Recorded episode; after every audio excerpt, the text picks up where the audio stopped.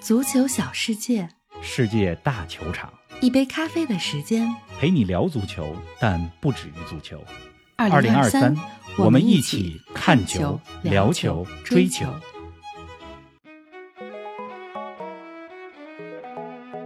德甲争冠进入读秒阶段，多特蒙德距离十一年来的首个德甲冠军只差一场胜利，拜仁被逆转，错失争冠主动权，本赛季很可能三大皆空。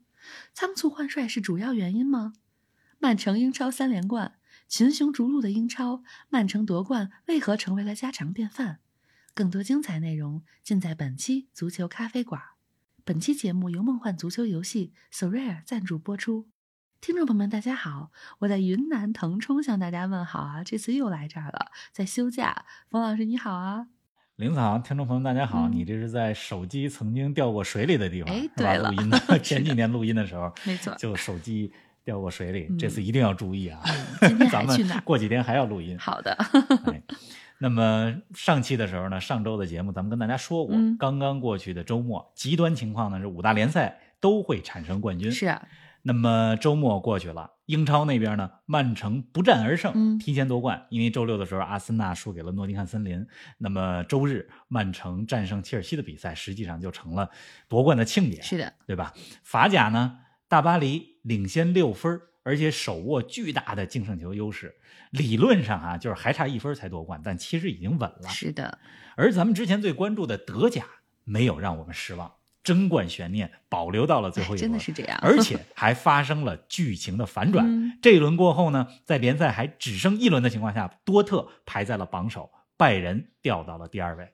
这个拜仁掉链子可以说是天下奇观，是啊就过去十年来的天下奇观。嗯拜仁周六一比三输给莱比锡的比赛，是在领先的情况下，在主场连丢三球。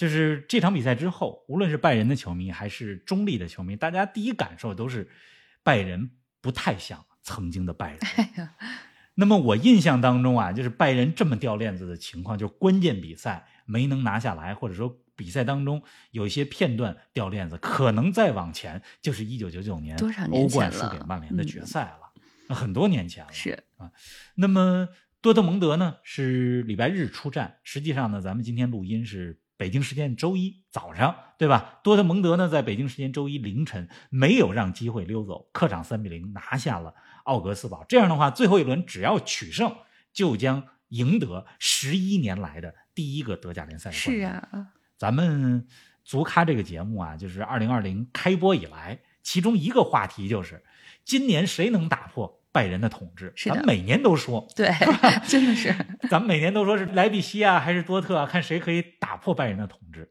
今年呢，看来这事儿啊要实现了。如果真实现的话，从这一轮来看，那将是多特和莱比锡合力完成的。因为这一轮莱比锡阻击了拜仁，而多特呢自己没有掉链子，有点意思。是的，哎，德甲冠军得主啊，上一次不幸拜仁还是十一年前的事儿。二零一二年，克洛普带领多特蒙德夺冠。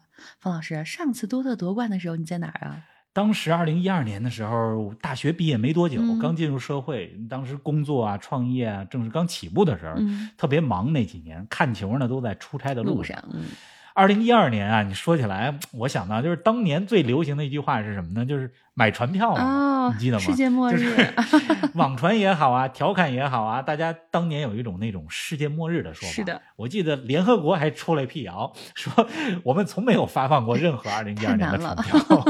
那么，二零一二年就是多特上一次夺冠的时候，实际上也是卫冕成功，因为之前的那一年，二零一零。啊，和一一赛季他们也是冠军，所以两连冠嘛。嗯，而且二零一二那一年，多特是八十一分，我记得是八十一分夺冠，德甲最高的积分啊。当然了，这个记录被之后的拜仁打破了。嗯，而且二零一二年的那个冠军是多特历史上第八个德国顶级联赛的冠军，正好超越了德比战的死敌沙尔克零四、嗯啊。因为在获得那个冠军之前，沙尔克和多特都是七个冠军嘛。二零一二年那个冠军正好是多特的第八个。是啊，那支克洛普的多特蒙德不仅能赢球，而且踢得非常漂亮，有激情。哎呀，回想那些球员，莱万、香川真司、皮什切克、呃佩里西奇、嗯胡梅尔斯，胡梅尔斯现在还在队伍是的，当中，是的，是吧？格策、京多安，京多安这周末也跟着曼城拿到了英超的三连冠嗯啊，巴里奥斯队长凯尔等等。那么，其实我觉得克洛普时期的多特蒙德啊，就是二零一二年可以说是一个顶峰的时期。嗯虽然二零一三年多特蒙德打进了欧冠的决赛，但是我始终觉得二零一二年的时候，多特蒙德是一个顶峰的状态。嗯那一年他们还拿到了双冠王，是吧？杯赛的决赛五比二战胜了拜仁。是啊，就你刚才问我说，二零一二年我在干嘛？嗯就这个二零一二年距离现在有多远呢？就是二零一二年的时候，现在多特队伍当中的贝林厄姆才八岁，穆科科 才七岁，比诺埃吉滕斯也是七岁小，你说有多远吧？小子是啊，哎，多特蒙德最后一轮的对手是美因茨啊，多特取胜就能夺冠。回望整个赛季，德甲榜首球队多次在多特和拜仁之间转换。方老师，你觉得最后一轮还会有反转剧情吗？我觉得多特应该没有太大问题嗯。这美因茨呢，虽然经常爆冷门，今年四月份也三比一战胜过拜仁，但是美因茨战胜拜仁之后，好像四连败了吧？嗯其实现在球队处于一个无欲无求的状仁说态的，，哎，无欲无求不会给多特蒙德 呃带来太大的麻烦。嗯而多特这边呢，进入五月份以来，进攻火力非常强大，六比零赢沃尔夫斯堡，五比二赢门兴。嗯今天凌晨呢，又是三比零战胜了奥格斯堡。我觉得多特的这个攻击力，美因茨防守应该招架不住。嗯，而且多特蒙德呢，是一支擅长主场作战的球队。是啊对，于有些球队来说，主场的球迷带来更多的是压力。对，而多特不是，主场的球迷永远给他们的是第十二人的力量。大家想象一下，下礼拜六威瑟法伦球场会是怎样的气氛？盛况啊就甭说主场了，就今天凌晨客场打奥格斯堡这比赛，大家看看，就是只要你看了球，听到了多特球迷的歌声，是吧，就能感受到客场远征球迷的这种制造出来的氛围。是的，那么德甲的最后一轮啊，其实我在回想，其实也有一些戏剧性的场面出现在曾经的德甲联赛当中。来说说比如我记得我小时候看球，二零零零零一赛季那一个赛季的比赛呢，就是最后一轮，拜仁呢客场对汉堡、啊是吧？零比一落后。零比一落后，眼看这冠军就去沙尔克那边了嗯但是伤停补时的第四分钟，帕特里克·安德森帮助拜仁扳平了比分，拜仁夺冠。嗯，而沙尔克零四都在准备要夺冠的庆典了，是吧？眼看要到手的冠军，在伤停补时第四分钟被拜仁给拿走了。是啊就是这是当年的一个最后时刻的，呃，所谓的戏剧性的场面吧。嗯不过我相信今年的多特没有太大问题，就是而且啊，就是如果多特蒙德夺冠，就将是一个非常美丽、非常美好的故事。因为咱们说这节目的时候，嗯我不代表拜仁的球迷，我也不代表多特的球迷，我是很中立的这个德甲的球迷，是吧？为什么这么说呢？因为多特蒙德的主教练泰尔齐奇，他本身就是多特的球迷。那么队长罗伊斯来到多特蒙德这么多年，从二零一二年到现在，没有拿到过德甲联赛的冠军，但是一直在坚守。嗯就所有的球迷都期待着罗伊斯捧起德甲冠军的那一刻，是吧？是啊再加上贝林厄姆也很有可能在今年夏天离开多特蒙德，就他要离开多特已经不是一个秘密了。如果贝林在离开多特之前能够帮助球队拿到一个冠军，也很美好。是啊，同时呢，咱们在之前节目里边也讲过，阿莱是吧？在从去年夏天到今年，经历了癌症治疗、复出，嗯再到复出之后为球队做出贡献。最近三场关键的比赛当中，阿莱进了五个球，奉献了三个助攻。就是刚才的这些要素组合在一起，就是一个非常美丽美好的故事。是啊，大家都期待着。哎，咱们再来说说拜仁啊，如果拿不到德甲冠军，这赛季的拜仁将是三大皆空啊。图赫尔上任以后，德国杯被弗赖堡淘汰，欧冠被曼城淘汰，如今德甲进入最后一轮之前又被多特反超，中途仓促换帅，是拜仁如今这种境地的主要原因吗？嗯，我可能这么认为哈，嗯但是人家拜仁不认为，人家不这么就拜仁的俱乐部一直认为的是什么呢？就是说换帅应该换，而且换晚了，嗯应该早点儿 让纳格尔斯曼下课，嗯是吧？早点儿让图赫尔来。呃，跟嗯我觉得换帅带来怎么样的效果，就大家其实都是一个马后炮的方式嗯去看。如果现在的拜仁进军了欧冠决赛，拿到了德甲冠军，可能又是不同的说法，啊大家又会说 换帅换的很及时，是吧？图赫尔来了以后立竿见影，等等等。但是呢，我觉得从一个中立者、旁观者的角度来看，我看到的是什么？是纳格尔斯曼这赛季其实是有进步的，嗯尤其欧冠比赛还是可以的。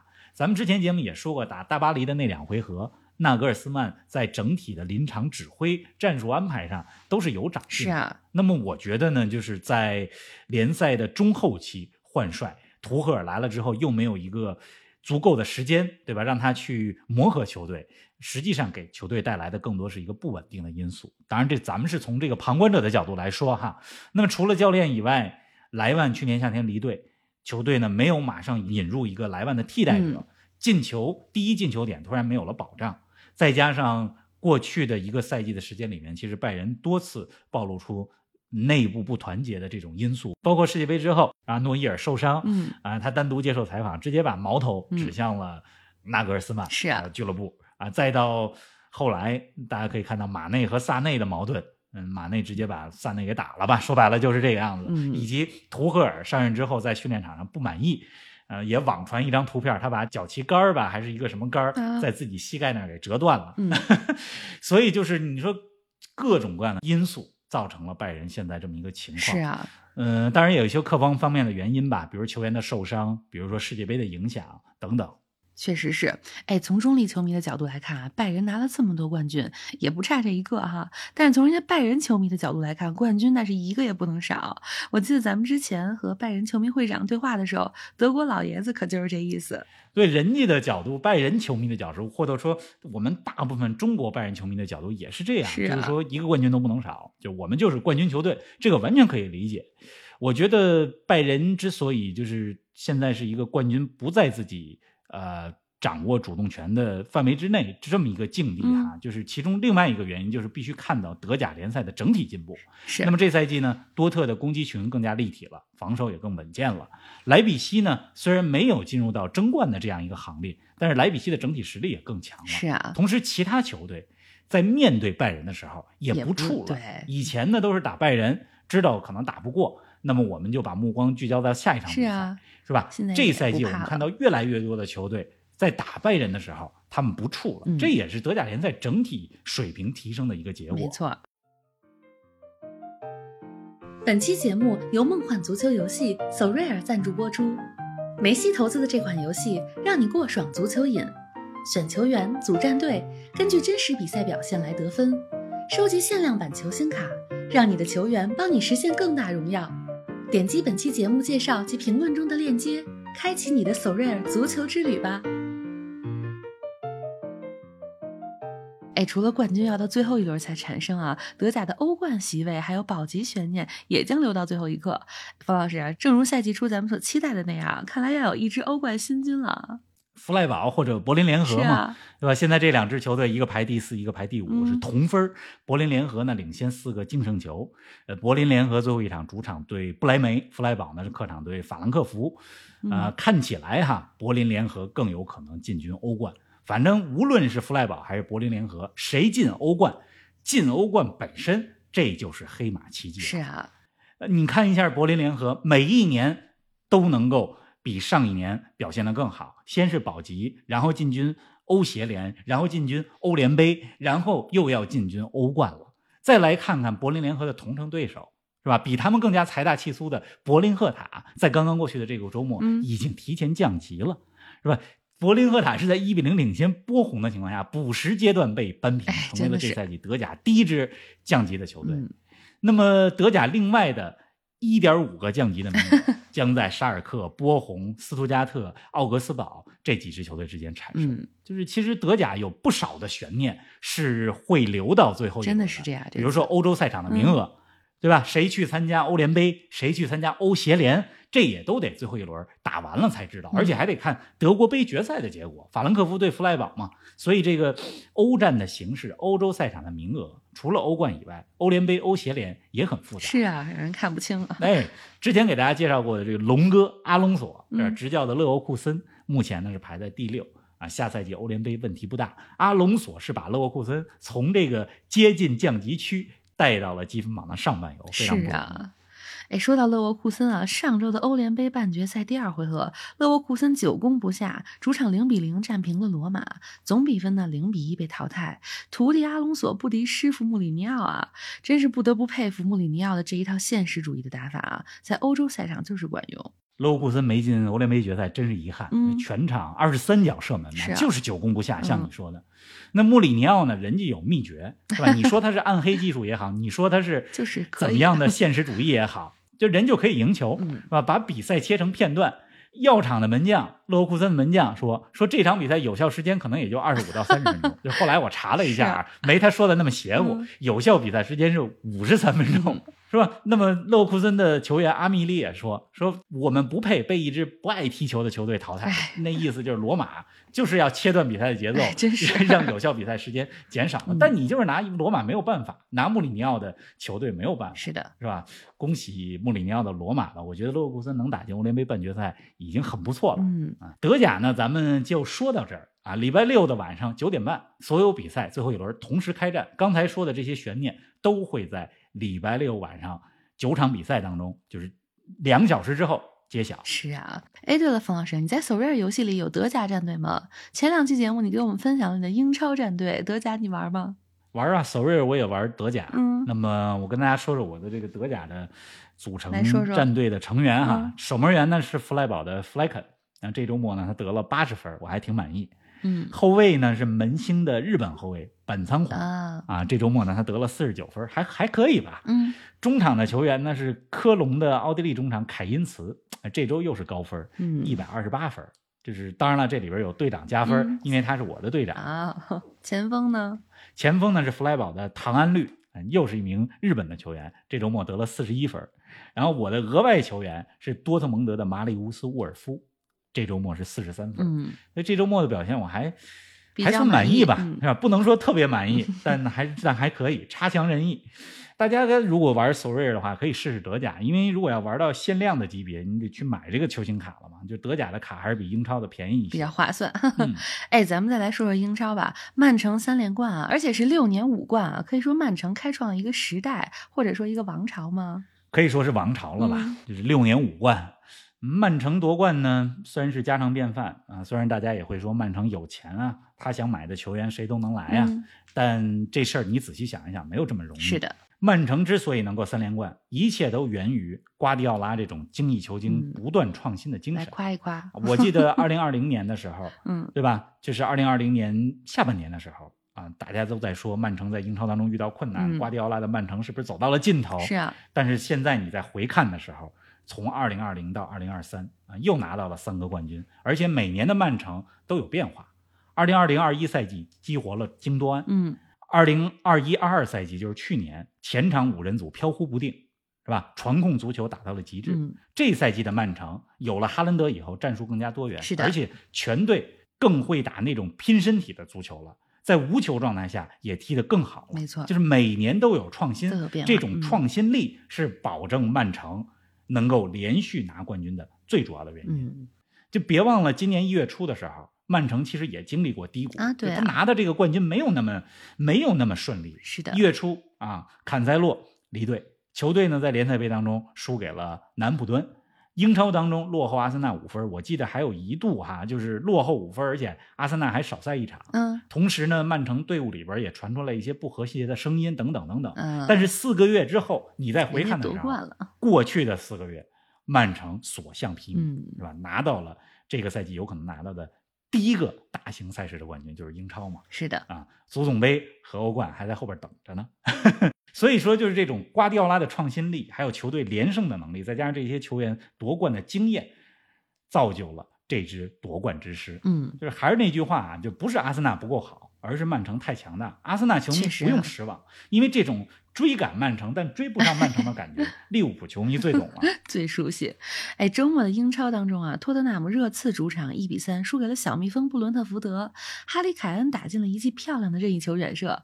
方老师啊，这会是凯恩在热刺主场的最后一场比赛，最后一个进球吗？凯恩那球真漂亮，是啊而且呢，这赛季凯恩在英超当中进了二十八个球，嗯这放在很多赛季都是当赛季的最佳射手。没错，但是没办法，这赛季哈兰德三十六球了嘛。那么凯恩，咱们之前节目也说过，在热刺实现了他所能实现的各种个人成就，嗯就差冠军奖杯了。真的是我觉得今年夏天呢，确实也到了该离开的时候。嗯就是欧洲赛场呢，就是今年夏天，我觉得啊，要争夺的三大前锋，一个呢是那不勒斯的奥斯梅恩，嗯一个呢是热刺的哈里凯恩，还有一个是法兰克福的科洛穆阿尼。啊看看这三个人，包括凯恩，今年夏天之后会去哪儿？看看去哪儿是啊？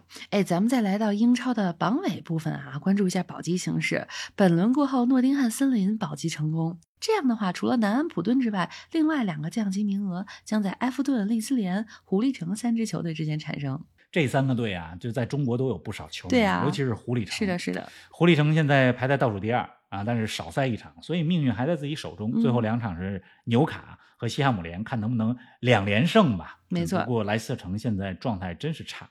刚才你说到诺丁汉森林保级，咱们多说几句哈。就是森林这支球队呢，大家都知道，去年夏天升入英超之后，嗯各种引援是 夏天加冬天这两个转会窗引进了二三十人，但我觉得最重要的引援就是两个人，来说说。一个呢是吉布斯怀特，就吉布斯怀特这名球员真是好，从狼队引进的吧，嗯，这赛季呢已经有五个进球，七个助攻了。嗯再有就是他们的锋线箭头人物阿沃尼，阿沃尼这是之前利物浦啊买过他，然后之后又外租转会到柏林联合。刚才咱们提到德甲的柏林联，阿沃尼就在那儿表现的非常好。来到英超之后，是吧？这赛季进了九个球，最关键的是最近三场这几场保级最要紧的时候的比赛，人家进了五个球，直接给球队带来了七个积分。嗯，就是怀特再加上阿沃尼是森林最重要的两个引援。同时呢，他们这赛季虽然经历了各种各样的波折，但是在中间没折腾，至少在主教练这个位置上没折腾，没换帅，没错，是吧？一直相信史蒂夫库珀。那么库珀呢，也是英超这赛季仅有的九位 最开始就开始执教，然后没有下课，中途没有下课主教练，不容易。嗯，嗯哎，下周末的英超、德甲都将迎来大结局，咱们搬好小板凳。方老师，这期节目结束之前，还有什么想说的话题吗？再跟大家说三个事儿了。嗯第一个呢，就是在意甲当中啊，桑普多利亚虽然降级了，但是桑普的老将夸利亚雷拉、嗯夸神在他们客场一比五输给 AC 米兰的比赛当中打进了一个球。这样的话，他连续十八个赛季意甲进球，连续十九个自然年在意甲当中进球。嗯，夸神真的是个传奇。是啊。还有呢？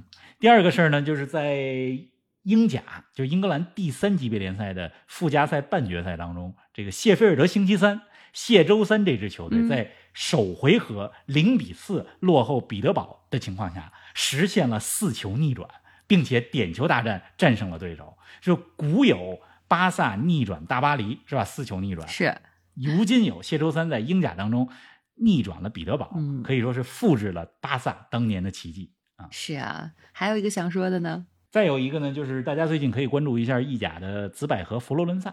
这佛罗伦萨呢，这赛季在意甲当中虽然没有进前四或者进前六，但是杯赛打得非常好，不仅打进了欧协联的决赛，决赛当中要对西汉姆联，而且打进了意大利杯的决赛。就意大利杯的决赛呢，是北京时间就这周四的凌晨，佛罗伦萨对国米。嗯，那么我在索瑞那个游戏里边还有四五位佛罗伦萨的球员，就包括了他们的队长比拉吉，所以我挺关注佛罗伦萨好好关注一下球队。嗯再加上很多中国球迷对佛罗伦萨有感情、啊，是的毕竟巴蒂是吧，效力过佛罗伦萨。嗯好了，那咱们这期节目就先说到这儿，咱们周四早上不见不散。周四不见不散。同时呢，拜托大家一件事儿，就是大家在您收听我们节目的这个平台啊，如果还没有给我们节目就这个专辑评分儿，拜托您呢给我们一个高分和好评，谢谢大家。是的，谢谢。